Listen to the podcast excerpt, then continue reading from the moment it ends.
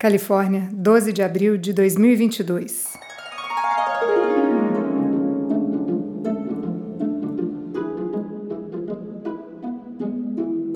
Há tempos venho pensando em como te dar presentes originais. Você sabe o que é um presente original? É aquele que a gente não vê nas lojas e nem nas propagandas que passam no intervalo dos desenhos. Original é aquele que ninguém tem, que ninguém nunca pensou em dar. Original pode ser também aquele sonhado e produzido exclusivamente para quem ganhar. Aí me veio à mente: uma carta? Claro! Super empolguei.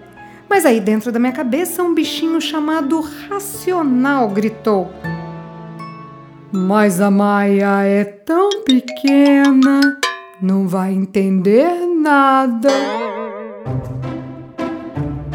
Por isso, deixei essa ideia de original para lá. Não me entenda mal, não joguei fora não, nem mandei pro Beleléu. Deixei a ideia ali, guardadinha no baú da minha imaginação. Vez ou outra, criava na minha cabeça frases, versos, só pensando como seria a magia dessa carta. Esperei com muita paciência até o dia que você aprendeu a ler e escrever. Ai, esse dia finalmente chegou. Minha empolgação, como num passe de mágica, voltou. Comecei a relembrar momentos, passar filmes imaginários do seu nascimento na minha cabeça. Me recordei do seu tombo e da sua cicatriz na testa. Me lembrei de você brincando na praia, pulando na neve, até que. Tudo apagou. Minha criatividade foi embora não falou tchau. Ela não disse o porquê. Me deixou assim, sozinha, antes de me ajudar a escrever a carta. Fiquei desesperada. Me perguntei: e agora? Como é que eu vou dar o presente original? Me lembrei do livro da Miriam Leitão que lemos juntas. Sabe qual? Aquele que a vovó perde o sono e a netinha ajuda a encontrar no mundo dos sonos. Hum, tô aqui pensando. Será que existe um mundo da criatividade? Será que você pode me levar lá? Sem você saber, tô aqui quietinha escrevendo essa carta na mesa da cozinha e te observando a pintar.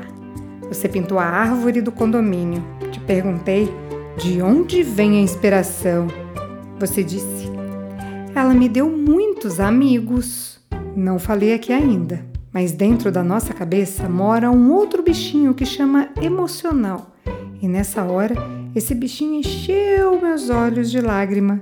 Me fez lembrar das primeiras semanas da pandemia e como você, ainda com 5 anos e elétrica, estava aprendendo a lidar com as restrições. Mais tarde, o papai e eu depois aproveitamos que estava tudo vazio para te distrair um pouco.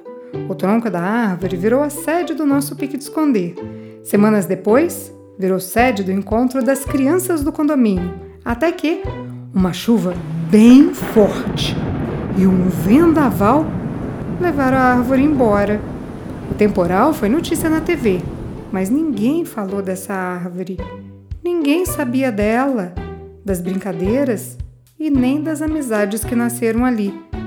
Ela se foi do jardim, mas agora está no seu quarto, no quadro que você e a sua criatividade pintaram. Então me diz, onde mesmo tá essa tal de criatividade que eu não tô encontrando?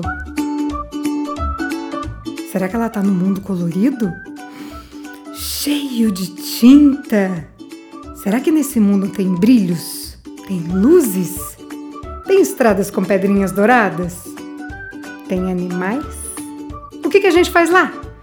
Será que existe um mundo de criatividade para todas as idades?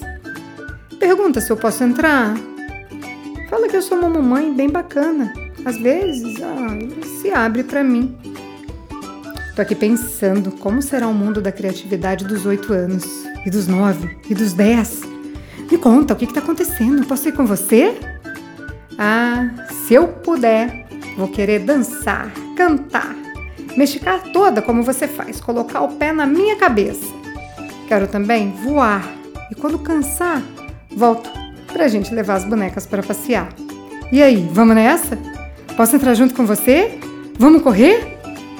Mundo Criativo dos 8 anos! Aqui vamos nós! Com carinho, papai e mamãe.